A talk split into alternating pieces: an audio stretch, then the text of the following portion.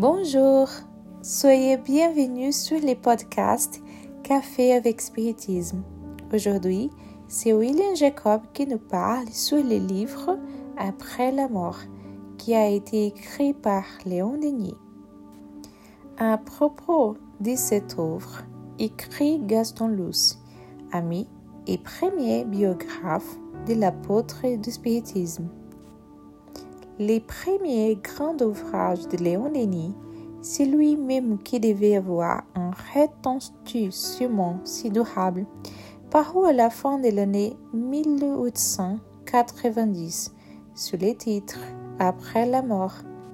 Sous-titre Exposé de la philosophie des esprits, ses bases scientifiques et expérimentales, ses conséquences morales. Les congrès spiritualistes internationaux qui s'étaient tenus l'année précédente avaient émis qu'un résumé de philosophie spirit fut publié en édition populaire. Justement, l'auteur avait annoncé à ses collègues qu'il préparait un tel ouvrage.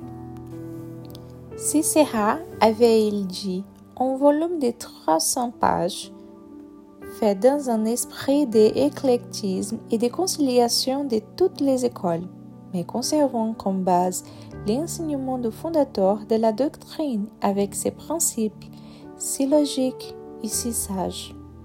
Malgré de louables efforts, il n'avait pas condensé de tout en 300 pages. Son livre en contenait 334, mais personne n'a jamais songé à s'en plaindre. Le livre est divisé en cinq parties et à leur sujet, Gaston dit ce qui suit. La première partie du livre, ayant trait aux grandes religions d'Antiquité, ne lui donnait pas toute satisfaction. Pourtant, il était matériellement impossible de faire un exposé plus clair et plus complète de la question en si peu de pages. La partie philosophique était en général bien accueillie, résumée remarquablement claire de ces grandes questions, c'est un minimum que doit connaître tout spiritualiste. Les deux parties qui suivent étaient considérées comme les modèles de clarté dans l'exposition comme une petite encyclopédie du monde invisible. La cinquième partie de l'ouvrage ralliait les suffrages unanimes de la critique. La partie morale est un pur chef-d'œuvre. Nous voudrions la voir tirée à part. Elle constitue à elle seule un petit traité de la vertu qui devrait être entre les mains de tout citoyen.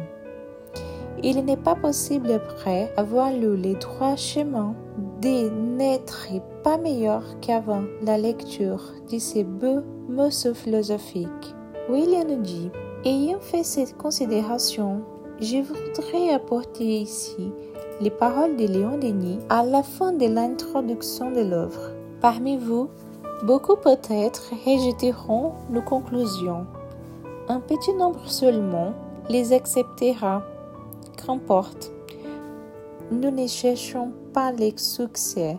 Un seul mobile nous inspire, les respecte, l'amour de la vérité. Une seule ambition nous anime. Nous voudrions, lorsque notre enveloppe retournera à la terre, que notre esprit immortel, pur, s'est dit, mon passage ici-bas n'aura pas été stérile si j'ai contribué à épaiser un douleur, à éclairer une intelligence en quête du vrai, à réconforter une seule âme chancelante et attristée. Ce point est important parce que souvent nous hésitons à faire quelque chose de bien en imaginant que nous ne serons pas en mesure déplaît à tout le monde. Nous avons peur de la critique et même de la incompréhension des autres. L'idée déplaît à tous, aussi bien intentionnée que soit-elle finit par nous laisser immobiliser face aux occasions d'apporter réconfort et clarification aux autres. Léon Denis savait qu'il serait critiqué par certains, pour dire, mais il savait aussi que d'autres bénéficieraient de ses écrits. On parle beaucoup de la conversation d'Euripide Barsanouf à l'espiritisme, qui a commencé par la lecture d'après la mort.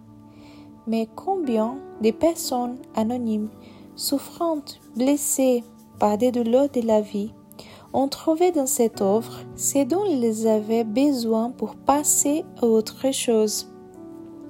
José Réduit compte tenu du succès de son époque, et même aujourd'hui, que nous sommes des millions de bénéficiaires depuis son édition de 1890. Et je ne pouvais m'empêcher de parler d'un cas très spécial que Gaston a enregistré dans la biographie de Léon Denis. Le cas d'un homme athée qui, face à la mort de sa femme qu'il aimait tant et allait comprendre le spiritisme, il a écrit les mots suivants.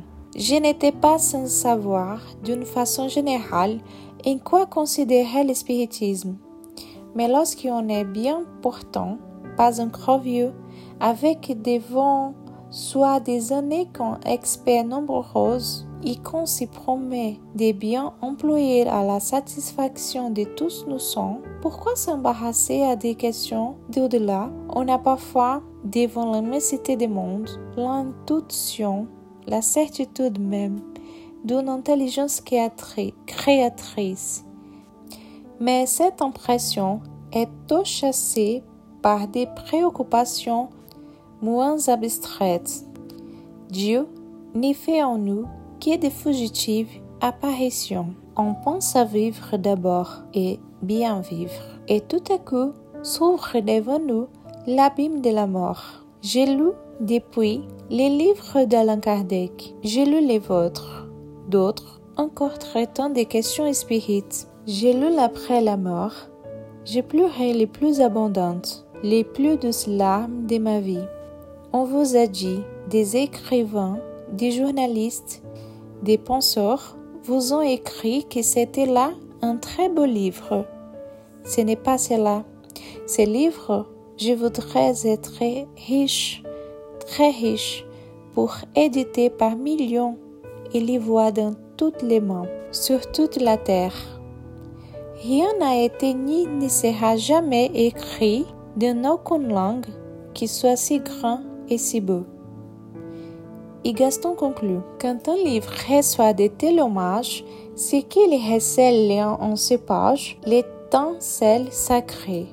Étudions Alain Kardec, Léon Denis et tant d'autres qui ont donné les meilleurs d'eux-mêmes pour consolider l'espiritisme parmi nous.